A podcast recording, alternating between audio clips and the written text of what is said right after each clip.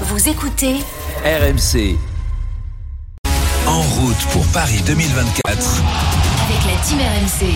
Ça s'approche. Dans 404 jours, coup d'envoi des Jeux Olympiques. On vous rappelle qu'RMC est radio officielle des Jeux Olympiques et, Paris de, et Paralympiques de, de Paris 2024.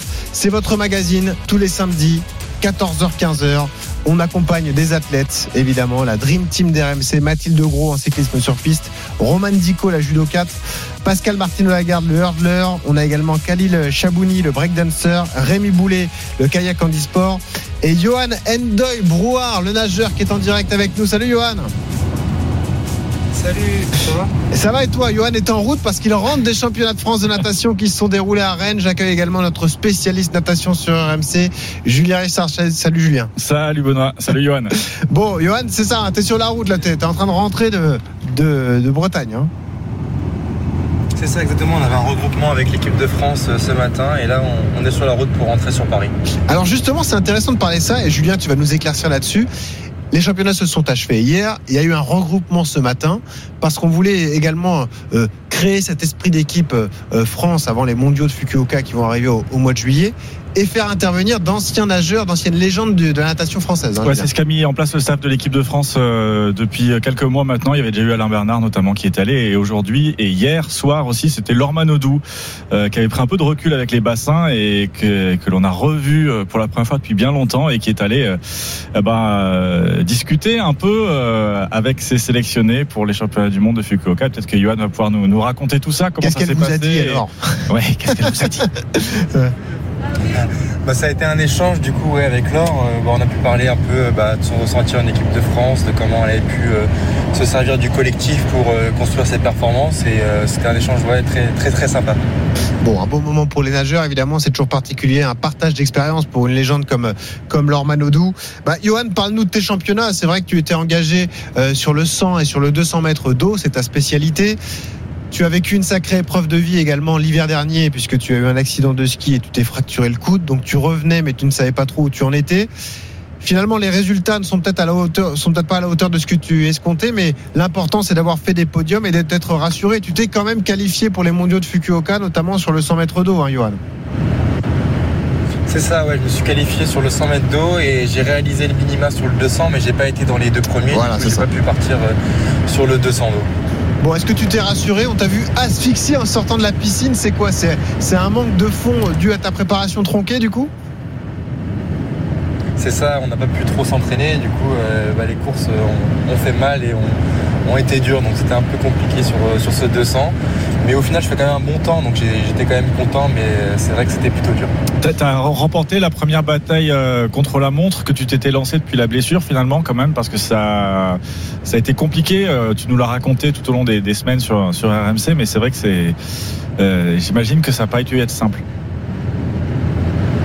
Non, non, c'était pas simple, mais euh, bah, le challenge a été euh, entre guillemets réussi. Voilà, j'ai décroché ma qualification sur le 100 mètres d'eau. J'aurais voulu aussi un peu sur le 200 mètres, mais ça va me permettre de me concentrer uniquement sur ce 100 mètres. Puis on a des, de grosses choses à faire sur, euh, sur ces championnats du monde, notamment avec les relais 4 nages. Et puis moi, j'aimerais bien aller chercher un peu mieux que l'année dernière. J'ai fait une quatrième place, donc on va voir tout ça là-bas. Johan Endoy Brouard, le nageur de l'équipe de France, est en direct avec nous sur RMC, c'est Intégral Sport, en route vers Paris 2024. Évidemment, c'est votre rendez-vous du, samedi. Johan, on l'a dit, donc tu t'es qualifié pour ces mondiaux à, Fukuoka. Est-ce que, euh, du coup, tu vas axer ton travail sur cette distance? Tu es qualifié sur le 100 mètres. Normalement, ta, ta distance de prédilection, c'est plutôt le 200 mètres. C'est là où les portes sont plus ouvertes pour aller chercher d'énormes résultats internationaux. Là, ça veut dire que ton été va être focalisé sur le 100 mètres et sur le travail spécifique sur cette distance? C'est ça, voilà, on va faire un peu plus de vitesse, euh, euh, répéter plus ces allures du 100 mètres. Donc c'est voilà des départs de course un peu plus rapides, euh, travailler un peu plus les coulées. Ça va être vraiment du travail un peu plus spécifique plutôt que du, du travail, on va dire, de fond, ou en tout cas de, de répétition des allures du 200 mètres. En cinq semaines, il reste cinq semaines avant les championnats du monde qui débutent le 23 juillet à Fukuoka au, Japon. Donc on fait quoi en cinq semaines? On a le temps de rebosser un peu quand même avant de, de repartir Oui. sur un affûtage? Ouais, bien sûr, je pense qu'on va pouvoir encore euh, travailler un bon trois semaines, puis après on va décoller pour le Japon.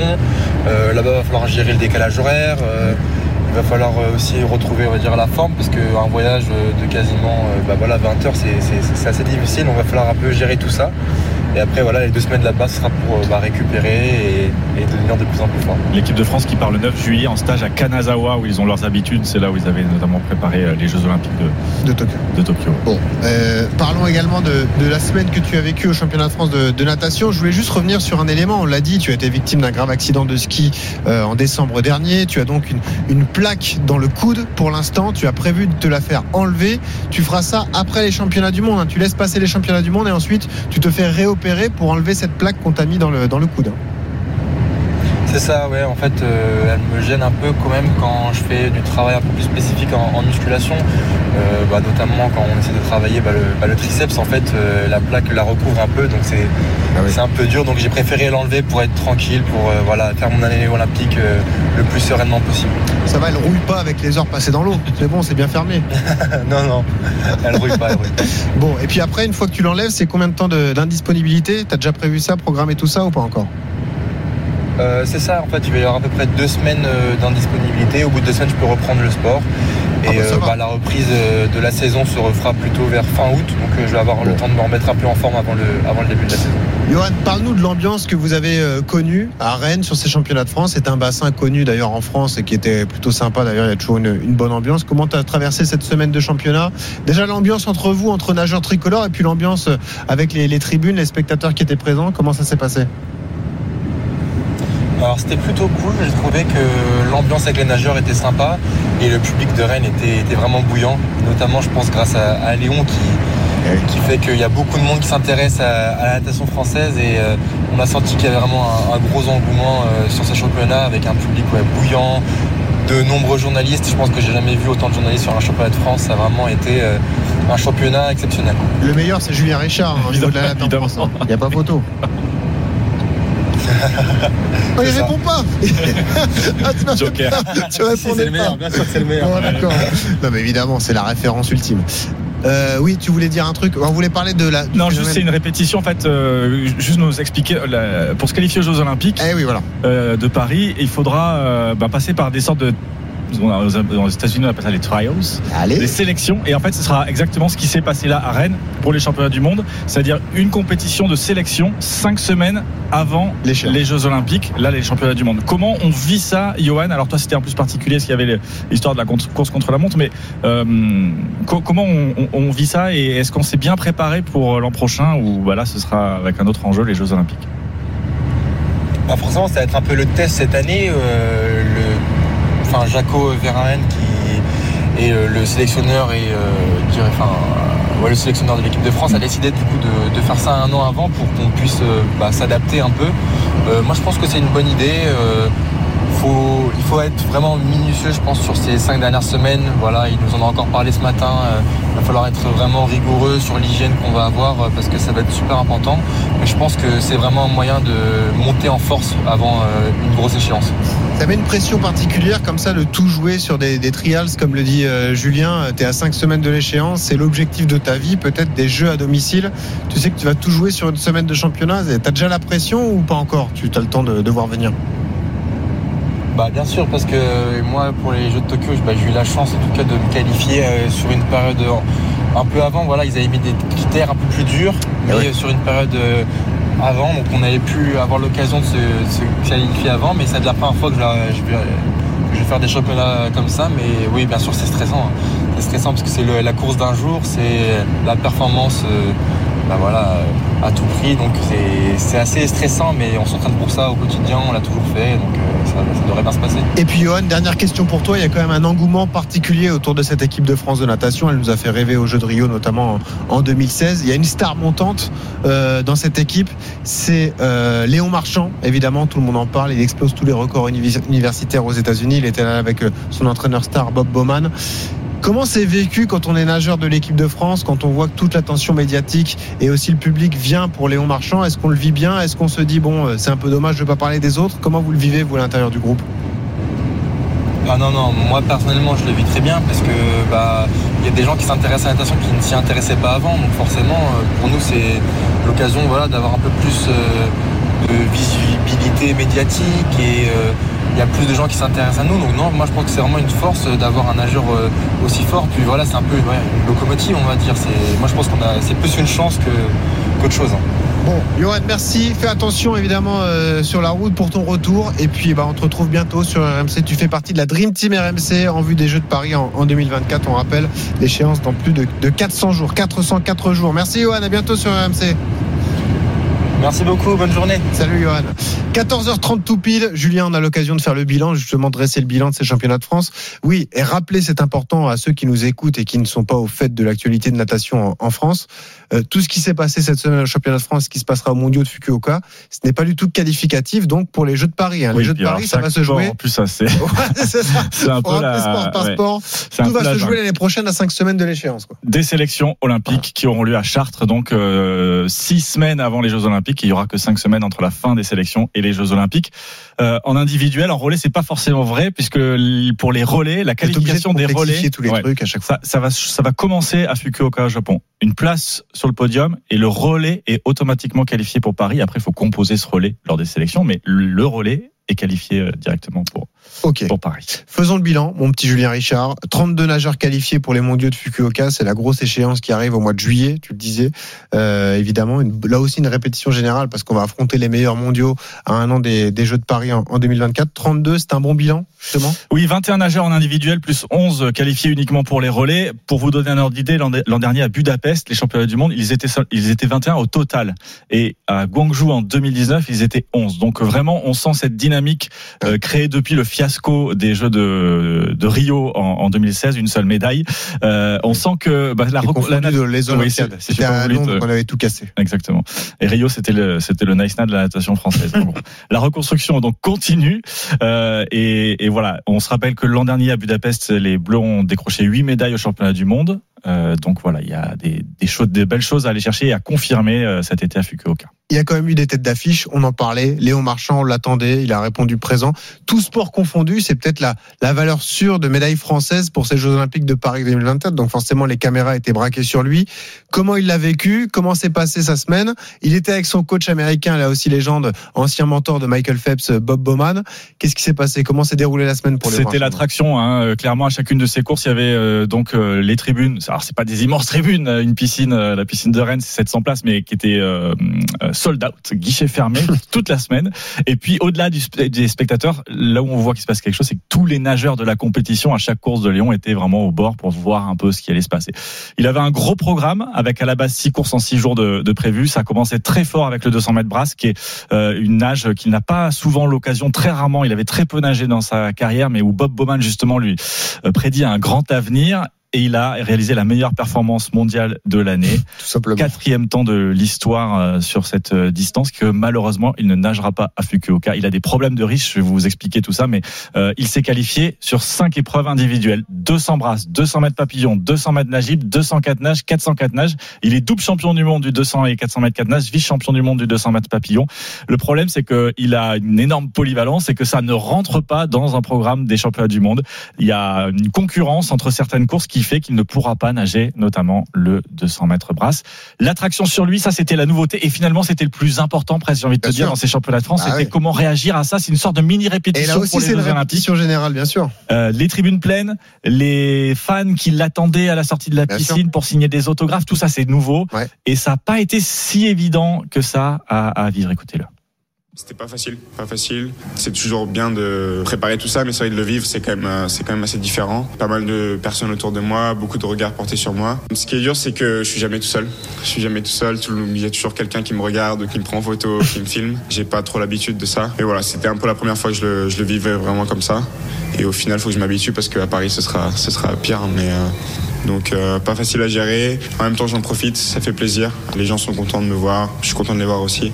C'était assez sympa à vivre. Maintenant, ça fait partie de mon travail aussi, quoi. Mais Julien, c'est là aussi que l'expérience d'une Laure Malodou peut lui apporter, parce qu'elle aussi, c'était la star de l'équipe de France de natation. Tous les regards étaient braqués sur elle. Elle a vécu cette situation, donc elle peut beaucoup apporter à Léon Marchand. C'est évidemment euh, l'idée euh, Bah de oui, Julien oui. Essoulier et le DTN et de Jaco Verhaeren dont parlait tout à l'heure. Johan, de, de, de, de créer ce genre de d'échange entre les glorieux anciens et la nouvelle génération. Et puis euh, Léon Jérôme le disait d'ailleurs, euh, lui il parle beaucoup aussi à Florent, il a beaucoup bah, parlé à Florent Manodou de, Ouais. de ça, euh, parce qu'évidemment lui aussi a une grande expérience de, de, de- de tout ça. Justement, Florent, capitaine de cette équipe de France de natation, tu peux nous faire un bilan de son championnat aussi? On va dire que c'est le retour de la bête. Alors euh, physiquement déjà très très impressionnant, 1m99, 107 kilos à la balance. Ah oui. Ouais ouais ouais. Et euh, comme nous a dit sa sœur d'ailleurs Laure qu'on a rencontré, euh, c'est un monstre. Même elle quand elle le, le voit nager, il a frappé très fort le champion olympique parce que Il y a plus Euh, d'eau dans la piscine, quoi, une fois qu'il est passé. Ouais, c'est très impressionnant hors bord. Meilleure performance mondiale de l'année sur dès les séries du 50 mètres nage libre jeudi, 21 secondes 56 centièmes, un peu moins rapide en finale le soir, mais deuxième performance mondiale de l'année tout, tout de même. En fait, il a nagé au niveau du chrono qui lui avait permis de décrocher la médaille d'argent des Jeux Olympiques de Tokyo. Donc c'est vraiment, vraiment une grosse performance pour lui. Ça lui redonne énormément de confiance. Ouais, ça fait du bien de faire une journée comme ça, ça fait du bien de, se qualifier. Mine de rien, euh, même si j'ai fait beaucoup de championnats du monde, euh, j'avais pas nagé ce temps-là depuis, depuis longtemps. Donc, euh, quand on arrive à un certain âge, on se pose toujours les questions merde, mince, est-ce que c'est ça y est, c'est trop tard Est-ce que je suis trop vieux? Parce qu'à un moment donné, ça arrivera et j'espère que ça arrivera après, après les Jeux de Paris. Est-ce qu'on est trop vieux à 32 ans, Benoît Oh non, a priori non. Bon, il faut quand même se rappeler que l'été dernier, Manodou, Florent Manodou, avait été éliminé en demi-finale des championnats du monde. Alors, ça suivait une année post-olympique où il s'était pas beaucoup entraîné. Donc là, il s'est vraiment mis en route vers Paris 2024. Il a par exemple planifié euh, la saison et en janvier, il va partir trois mois s'isoler en Australie pour se couper de toute sollicitation Ok. et bosser pour être euh, présent et, comme briguer une médaille, une quatrième médaille en quatre Jeux Olympiques sur cette distance du 50 mètres, euh, du 50 mètres nage libre. T'as quel âge, toi, Julien? Je le dirai pas. T'es beaucoup trop vieux, du coup. Et puis, terminons sur Maxime Grousset. C'est l'autre tête d'affiche de l'équipe de France qui a bien brillé cette semaine. Ah ouais, c'est peut-être la performance euh, avec le 200 brasses de Léon Marchand de ces championnats de France. Le 100 mètres papillon, c'était hier. Euh, record de France, 50 secondes 61 centièmes, mais euh, deuxième meilleure performance mondiale de l'année sur une distance qu'il découvre. Euh, en fait, son entraîneur, il voulait pas trop qu'il la nage, Ouais, euh, Michel marrant. Chrétien, parce Ouais. qu'il a un programme copieux lui aussi. Euh, quatrième performance mondiale de l'année sur le 100 mètres nage libre. Cinquième sur le 50 mètres nage libre, dont il a terminé juste derrière Florent Manodou, mais des très très grosses performances pour euh, Maxime Grousset. Et lui aussi va avoir des problèmes de riche parce qu'il va falloir qu'il réussisse à convaincre Michel Chrétien, donc son entraîneur, de rajouter le 100 mètres papillon. Ouais. Il est pas chaud parce qu'il y a les courses individuelles, les relais et le 100 mètres papillon, ça euh, lui coûte beaucoup au niveau Eh des oui. épaules et il y a des risques de blessures. Et Michel Chrétien veille beaucoup à ça et le surveille de près. Bien vu Julien. Merci pour toutes ces infos. Vous retrouvez tout cela sur rmcsport.fr. Merci Julien. 14h37 sur RMC. Vous écoutez l'intégral sport évidemment. Et c'est l'heure de, de l'actu olympique, la page olympique. Ça aussi c'est une tradition le samedi sur RMC de 14h à 15h. Et aujourd'hui c'est Léna Marjac, reporter RMC qui s'y colle. Salut Léna. Salut Benoît, salut à tous. Léna, on démarre par la gymnastique artistique. Ça se déroule à Saint-Brieuc ce week-end avec les, les championnats de France. hein. Oui, première compétition de la saison pour euh, Mélanie De Jesus dos Santos, la Martiniquaise de 23 ans, septembre, septuple championne de France, revient d'une opération du genou droit. Alors pour ces championnats de France, elle ne veut donc pas prendre de risques. Elle n'a pas participé au concours général, mais a seulement deux agrès, la poutre et les barres asymétriques, où elle présente un nouveau programme pour chacun. Mélanie De Jesus dos Santos s'est qualifiée pour la finale qui aura lieu demain. Et puis lui, on ne l'avait pas vu depuis les Jeux Olympiques de Tokyo en 2021 et sa blessure au biceps, Samir Ait Saïd. Ah oui. Il signe son grand retour en compétition donc ce week-end sur ses championnats de France. Il tentera de décrocher demain son dixième titre national aux anneaux. Et puis hier, il y avait quand même donc le concours complet. Deux nouveaux champions de France ont été sacrés. Chez les femmes, c'est Jenna Laroui, 18 ans, et chez les hommes, Benjamin Osberger. D'ailleurs, Elena, une, une histoire assez marrante à raconter. Depuis plusieurs années, ces équipes de France de gym reçoivent les précieux conseils d'un ancien danseur professionnel. Ça aide. Ouais, c'est ça. Il s'appelle Grégory Milan. Il est ancien danseur étoile et il est chargé de rendre les programmes des gymnastes plus artistiques. Alors, Maria Azé, journaliste RMC Sport, a assisté à l'une de ces séances à l'INSEP. Et un, et deux. Avec lui, pas de poutres, barres asymétriques ou anneaux, mais plutôt des pointes ou des cabrioles. Assis les épaules. Oh là là, t'as vu le pied T'as vu le pied en banane comme ça Ces chaussons de danse, Grégory Milan les a laissés il y a six ans pour devenir chorégraphe pour les équipes de France de gymnastique. Alors le début était un peu compliqué parce que moi j'avais cette rigueur, euh, l'Opéra de Paris, enfin de, de la danse, c'est ça. Alors que dans la gymnastique, il y a un côté un peu plus proche des athlètes. Euh, nous, avec le professeur, euh, il y avait toujours un espace qui faisait qu'on n'était pas proche. euh. Son rôle, rendre la discipline plus artistique. Je vais être sur un travail de pied, je vais être sur un travail de fessier, un travail de ventre, surtout postural. Quand je suis arrivé en gymnastique rythmique, moi qui adore euh, chez les danseuses les levées de jambes et quoi que ce soit, et je m'attendais à ça. Et quand j'y dis, ouh, ben ils sont pas si, ça lève pas si, haut les jambes que ça. On manque de retrouver cette euh, cette qualité qu'il y avait gestuelle, corporelle. Et si en France nous on pouvait ramener un petit peu ce côté un petit peu plus joli. Luciena est gymnaste depuis son plus jeune âge.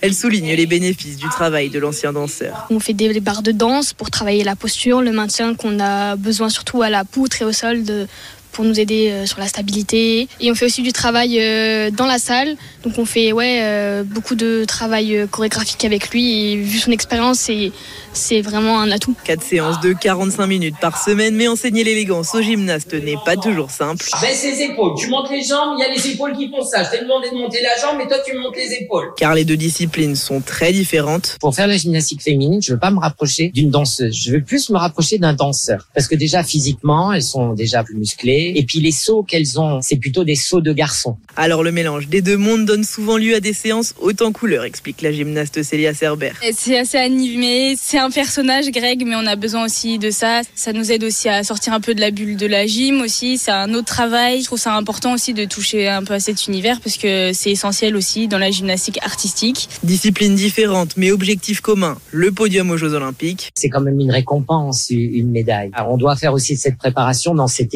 exigence-là. Bah, si elle pouvait repartir avec une médaille, ça serait, ça serait formidable. Et peut-être que Grégory Milan finira par trouver chez l'une d'entre elles une graine d'étoile. 8 et 1 et 2 et 3 et 4. Et en écoutant tout cela, on a peur de se faire taper sur la doigt, nous aussi d'ailleurs. Grégory Milan, magnifique reportage signé euh, Mariaz. Et puis Léna, ce week-end, c'est le grand retour des athlètes russes en compétition officielle d'escrime. Hein. Oui, six escrimeurs, un tireur et cinq tireuses sous bannière neutre participent ce week-end donc au championnat du monde individuel, au championnat d'Europe pardon individuel en Bulgarie, compétition qui devait à la base se dérouler la semaine prochaine en Pologne, mais les Russes sont interdits de territoire, donc la fédération internationale a avancé et délocalisé la compétition pour qu'ils puissent y participer. Alors on le voit, c'est une sélection amoindrie hein, par la fédération russe en raison notamment des critères de sélection mis en place par le CIO, où justement ces tireurs et ces tireuses ne devaient montrer aucun signe de soutien à leur pays en début de la guerre. Et donc pour l'instant, au début de ces championnats d'Europe, peu de résultats hein, pour les Russes. Seul un épéiste a passé deux tours avant de s'incliner. Chez les femmes, il reste encore deux sabreuses qui seront en compétition demain. Et un rapide tour du côté Ouais. des résultats des Français. Romain Canon, champion olympique en titre en épée, a été éliminé dès le deuxième tour de ces championnats d'Europe. Chez les femmes, hier, en fleuret, Pauline Ranvier et Isaura Tibus se sont inclinées en 16e de finale. Et il y a la suite de la compétition aujourd'hui, notamment avec trois épéistes françaises qui sont qualifiées pour les 16e de finale. Et au sabre masculin, trois Français entrent en lice dans peu de temps. Et on suivra ça, on en parlera avec Astrid Guyard, hein, qui sera avec nous dans quelques minutes. C'est la présidente par intérim du CNOSF, ancienne membre de l'équipe de France d'escrime. Et puis, c'est un moment important des Jeux Olympiques. Léna Marjac, l'an prochain, la flamme olympique commencera son parcours entre la Grèce et Marseille à bord du voilier le Belém. Et Léna, des jeunes auront la chance de participer à ce voyage. Oui, 15 jeunes issus de quartiers populaires appelés donc les éclaireurs. Ils seront chargés de ramener la flamme olympique à Marseille. Alors pour les sélectionner, des stages vont être organisés dans les mois à venir à bord du voilier le Belém et ce sera forcément une expérience unique pour eux. Écoutez Delphine Moulin, directrice des célébrations pour Paris 2024 au micro RMC Sport de Pierre Thévenet. C'est une vraie opportunité de, de, de, ramener cette flamme et de pouvoir vraiment créer ce moment. Et puis justement ramené par les jeunes, ces, ces jeunes éclaireurs.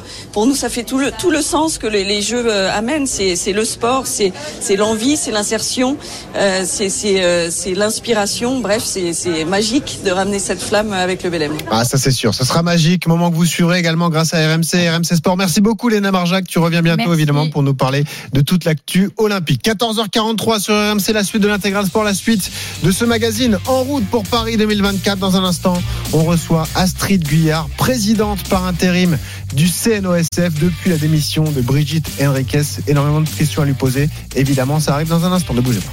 14h47 sur RMC l'intégral sport jusqu'à 16h à partir de 15h coach Corbis va me rejoindre beaucoup d'actu foot à traiter le retour sur le match d'équipe de France la victoire à Gibraltar hier en qualif pour l'Euro 2024 on parlera également de l'actu à l'OM et au PSG l'actu autour du futur entraîneur parisien les infos RMC Sport de la journée. Le contact est établi notamment avec Sergio Conceição ancien entraîneur du FC Nantes, aujourd'hui à Porto. Vous avez tout ça sur rmcsport.fr, l'avis et l'analyse de coach Courbis à partir de 15h. Mais on poursuit notre magazine olympique, comme tous les samedis, évidemment, de 14h à 15h. Nous sommes à 404 jours des Jeux Olympiques de Paris en 2024 et on reçoit une invitée En route pour Paris 2024. C'est Astrid Guyard, présidente par intérim du Comité national olympique et sportif français. Bonjour Astrid. Bonjour. Bienvenue. Déjà, comment allez-vous? Et euh, j'imagine que vous aviez un œil cette semaine, et vous l'avez encore particulier sur euh, les championnats d'Europe d'escrime. C'est votre sport de base. Vous surveillez attentivement ce qui se passe, j'imagine. Et oui, évidemment, ça fait deux ans maintenant que je suis éloignée euh, des pistes d'escrime puisque j'ai arrêté ma carrière après les Jeux de Tokyo, mais je regarde euh, attentivement les résultats. Alors hier, effectivement, on a, on est revenu sans médaille, mais il y a encore quatre, euh, quatre épreuves individuelles, quatre armes qui vont passer et j'espère bien qu'on va ouvrir ce compteur de médailles. Romain Canon, effectivement, qui a été une grande chance. Isaora Tibus également. voilà, ils ont fait des superbes saisons, donc c'est de toute façon, je suis pas inquiète pour les championnats du monde qui arriveront dans un mois.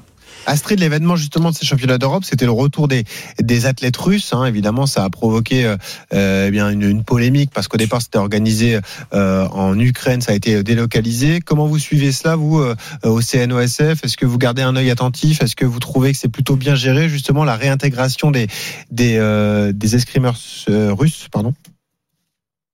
Alors effectivement, on garde un œil attentif. On, est, on regarde surtout de près les décisions des fédérations internationales euh, vis-à-vis de la réintégration des athlètes russes, notamment sur les épreuves individuelles, puisqu'aujourd'hui ça ne concerne que les épreuves individuelles, donc pas les épreuves par équipe, notamment en escrime, euh, puisque là vous avez bien vu que c'est les championnats d'Europe individuels uniquement. Et la petite particularité, c'est que les Russes qui, qui s'alignent aujourd'hui sur les compétitions, alors je vais parler de l'escrime par exemple, mais c'est le cas euh, dans tous les sports, sont des, des, des athlètes russes qui ne sont pas militaires, qui ne sont pas affiliés notamment au club militaire du CSK Moscou. Euh, ce qui fait que finalement, les Russes qui intègrent aujourd'hui euh, les compétitions ne sont pas euh, les Russes qu'on peut connaître, qui sont notamment champions. C'est ce que j'allais vous dire, ce qui explique la baisse de performance des Russes d'ailleurs, Astrid. C'est pour ça que les Russes sont moins performants aussi. Oui, il faut vraiment regarder les, les, Russes qui sont alignés aujourd'hui en compétition. Vous verrez que c'est pas forcément la, les sélections classiques. Euh, on n'a typiquement pas une Nina Deriglazova au fleuret dames euh, qui était championne olympique à Rio et championne olympique par équipe euh, à Tokyo. Astrid Guyard, la présidente par intérim du Comité national olympique et sportif français en direct avec nous sur RMC. Nous rentrons Astrid dans une période symbolique. On s'approche de la journée olympique qui est célébrée tous les ans le 23 juin. Nous, l'an dernier, on avait délocalisé l'antenne sur le parvis du Stade de France. On avait fait une journée spéciale à deux ans des Jeux de Paris en 2024. Ça s'approche à grands pas. Cette année, vous avez choisi des célébrations du 16 au 25 pour inciter les Français à bouger. Est-ce que vous pouvez nous détailler un petit peu en quelques mots cette opération d'ailleurs? Oui, absolument. Cette année, il y a eu cette volonté de digitaliser euh, l'événement qui va se dérouler donc sur euh, sur une semaine et pas uniquement sur une journée, euh, avec l'idée d'avoir beaucoup plus d'événements que l'an dernier. L'an dernier, c'était centralisé à Paris, près du Stade de France. Là, on veut vraiment que, on veut dire, les Jeux de Paris soient bien la fête de toute la France, et donc cette volonté d'avoir des événements dans tout le territoire, notamment grâce à la mobilisation des comités régionaux olympiques et sportifs, des comités départementaux, des collectivités de terre de jeu, évidemment des écoles. Donc l'idée, c'est que tout le monde puisse s'initier à des sports olympiques ou pratiquer une activité physique et puis potentiellement aussi rencontrer des champions, participer à des débats autour des valeurs du sport. Euh, voilà, avec cette petite particularité euh, qu'on a mis en place un défi, euh, le défi en forme olympique. Donc en fait, il faut aller sur une plateforme digitale qui s'appelle journéeolympique.fr et on peut s'enregistrer et effectivement cumuler un certain nombre de minutes de sport tout au long de cette semaine pour justement montrer que voilà, les Français aiment le sport, se bougent euh, et sont pleinement mobilisés euh, autour des Jeux de Paris 2024. Astrid Guyard, les derniers jours ont été agités au CNOSF, évidemment. Vous êtes la présidente par intérim depuis le 25 mai, la date de la démission de, de Brigitte Henriquez. Déjà, quelle est votre mission première? On attend de nouvelles élections qui auront lieu, qui sont prévues le, 29 juin. C'est avant tout de ramener de la sérénité et de la crédibilité au, au CNOSF. C'est ça votre mission, Astrid? Alors déjà, petite précision, en fait, euh, Brigitte Henriquet, est présidente démissionnaire et, sa démission sera, effective le 29, juin, prochain. Donc en fait, je ne suis pas présidente euh, en intérim puisque cet intérim ne commencera que le 29 juin. Donc je suis toujours uniquement secrétaire générale. Et puis j'ai bien l'intention de faire l'intérim le plus court du monde puisque euh, finalement l'élection du conseil d'administration qui désigne, qui, qui élira le ou la prochaine présidente du CNOSF aura lieu le même jour que la démission de, notre présidente Brigitte Henriquez. Mhm. pourquoi ce, ce timing très court? Tout simplement, comme vous l'avez dit, pour restabiliser au plus tôt l'institution. Je pense qu'on a aujourd'hui besoin de travailler dans l'unité, dans la sérénité, de retrouver un apaisement qui nous permettra de converger tous ensemble euh, autour de ce qui nous attend, vous l'avez dit, dans 404 jours, qui sont ces Jeux de Paris euh, 2024. Ce projet, on l'a tous voulu. On l'a construit ensemble, donc maintenant c'est à nous, euh, de manière collective, d'en assurer, on va dire, les conditions de, sa réussite. Et ça passera notamment par le fait de faire rayonner le sport français au travers des, des médailles de nos athlètes. Est-ce qu'une démission comme ça, qui sera effective le 29 juin, ça règle tous les problèmes ou il y a encore beaucoup de travail à effectuer pour ramener cette sérénité au, au CNOSF alors déjà, deux, deux, candidatures de qualité se sont exprimées, ça je pense qu'il faut ouais. le dire. Emmanuel Bonnet-Oulage au titre de la fédération euh, FSGT et puis David Lapartien ouais. en tant que membre, exactement, et mem membre de droit du CIO, euh, David Lapartien, donc deux candidatures de qualité, ça c'est important. Euh, après, la sérénité, euh, ça suppose de la confiance. La confiance, ça se travaille aussi avec le temps. Je pense que déjà d'avoir un leader fort, un capitaine fort, euh, et quand je dis ça, je ne genre pas le, le le nom que je viens d'utiliser, euh, ce sera important euh, pour recréer ce collectif. Je pense que ça, c'est vraiment un point de départ. Euh, après, on a quand même des projets qui sont, on va dire, qui, qui, soudent, qui nous mobilisent. Notamment, j'en ai parlé autour des Jeux, mais aussi autour de leur héritage. Parce que pour le Comité national olympique et sportif français, après l'organisation des Jeux, le légataire naturel de tout ce qui aura été mis en place en France, c'est bien évidemment le CNOSF. Et donc, il faut penser dès maintenant l'avenir du mouvement sportif après les Jeux. Et ça veut dire typiquement être en capacité potentiellement d'accueillir un certain nombre de licenciés qui auront été, qui auront été piqués par le virus de l'olympisme, comme moi je l'ai été, et qui voudront évidemment euh, rejoindre nos clubs fédérés. Alors, Astrid Guyard, on l'a bien compris, vous n'allez pas prendre position pour l'un ou l'autre des deux candidats qui sont déclarés, vous l'avez dit. Donc, il y a euh, David Lapartien notamment, euh, qui fait figure de, de favori, lui qui est président de l'UCI, l'Union cycliste internationale, membre du CIO, c'est lui le, le grand favori favori par rapport à Emmanuel Bonnet-Oulage, qui est la présidente de la, de la FSGT. Question toute simple, est-ce qu'on peut, lorsqu'on est à la tête du CNOSF, cumuler les mandats? C'est vrai que David Lapartien est déjà un homme euh, qui est favori pour cette élection, mais qui est déjà un homme très occupé avec son rôle à l'UCI et, et, au CIO. Est-ce qu'il peut se permettre d'avoir toutes les casquettes? Euh, Je rappelle le rôle du CNOSF, quand même, pour ceux qui nous écoutent, c'est à la fois être le représentant du mouvement sportif français auprès des pouvoirs publics et également le représentant en France du, du Comité international olympique, donc du CIO. Est-ce qu'on peut cumuler toutes les casquettes comme ça à un an des Jeux? Ça paraît compliqué, non, Astrid? Euh, écoutez, moi je vais vous répondre en tant que secrétaire général. Euh, et dans ces cas-là, je me réfère systématiquement aux statuts de notre institution qui sont aussi là pour nous protéger. Et il n'y a pas d'incompatibilité euh, vis-à-vis des mandats qu'occupe aujourd'hui David Lapartien. La seule incompatibilité qu'évoquent nos statuts, c'est qu'on ne peut pas en fait exercer des fonctions de, de, d'élus au sein des fédérations qui sont membres du CNOSF ou no, non plus des, missions de salariés au sein des fédérations. Donc c'est la seule incompatibilité puisque le CNOSF représentant toutes les fédérations, on peut pas être élu au salarié d'une fédération française. Eh oui. Donc ça, c'est euh, jusqu'ici totalement logique. Rien n'est évoqué concernant des mandats euh, politiques sur le sol national ou sur euh, des mandats de fédération internationale. Donc pas d'incompatibilité, euh, on va dire, sur le plan purement réglementaire de notre institution. Après, oui. euh, voilà. c'est une question d'organisation personnelle. Et ça, je pense que c'est important. À partir du moment où on a un candidat, euh, des candidats qui sont motivés, qui ont envie d'œuvrer pour le sport français, on peut se douter qu'ils vont mettre en place l'organisation ad hoc pour se libérer du temps et réussir ce mandat. Je ne vois pas un candidat aujourd'hui au conseil d'administration se dire je me porte candidat et en même temps je me donne pas les conditions pour réussir. Donc ça, par ailleurs, je pense que ce sera au, au, au candidat euh, bah de, de s'exprimer devant les administrateurs, puisque c'est le conseil d'administration qui procédera à l'élection, mmh. et ça fera partie évidemment des motivations qui seront exprimées euh, juste avant le vote euh, par les candidats. Je rappelle que les élections sont prévues le 29 juin, une élection qui, lorsqu'elle aura lieu, euh, devra être validée au mois de septembre. Hein, voilà, donc on, on, saura au mois de septembre qui sera le nouveau président du CNOSF, successeur de Brigitte Henriquez.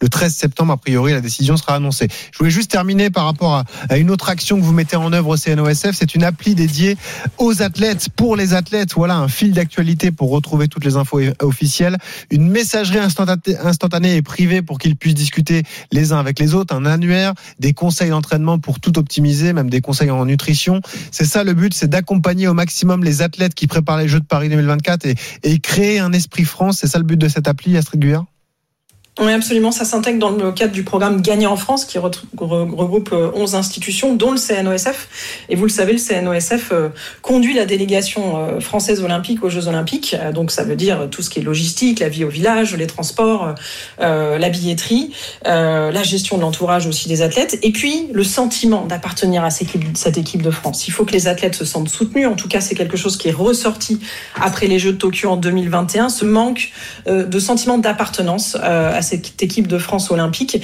Et donc la volonté, ce qu'on a mis en œuvre au sein du CNOSF, c'est justement de recréer du lien, de fédérer cette communauté d'athlètes.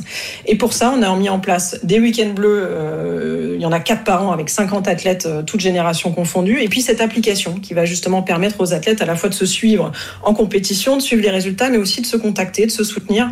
Parce que justement, quand on arrive au village olympique, c'est vrai qu'on connaît des palmarès, on connaît des noms, mais on se connaît pas forcément intimement. On n'a pas pris le temps d'échanger nos expériences. Et et grâce à cette application, on va pouvoir créer justement de la proximité entre athlètes. Et on espère euh, que ça leur permettra en tout cas de se sentir bien dans leur basket, c'est le cas de le dire, euh, au moment de, de, monter sur la piste des Jeux Olympiques. Teddy Riner pourra envoyer un message à Léon Marchand, par exemple. Exactement, oui, tout à fait. Excellent. Merci Astrid Guyard. Je rappelle que vous êtes secrétaire général du CNOSF. Alors c'est important, voilà, pas encore, euh, pas vraiment présidente par intérim. Ça démarrera, ça sera effectif le, le 29 juin. Merci Astrid, à bientôt sur RMC. Merci à vous, au revoir.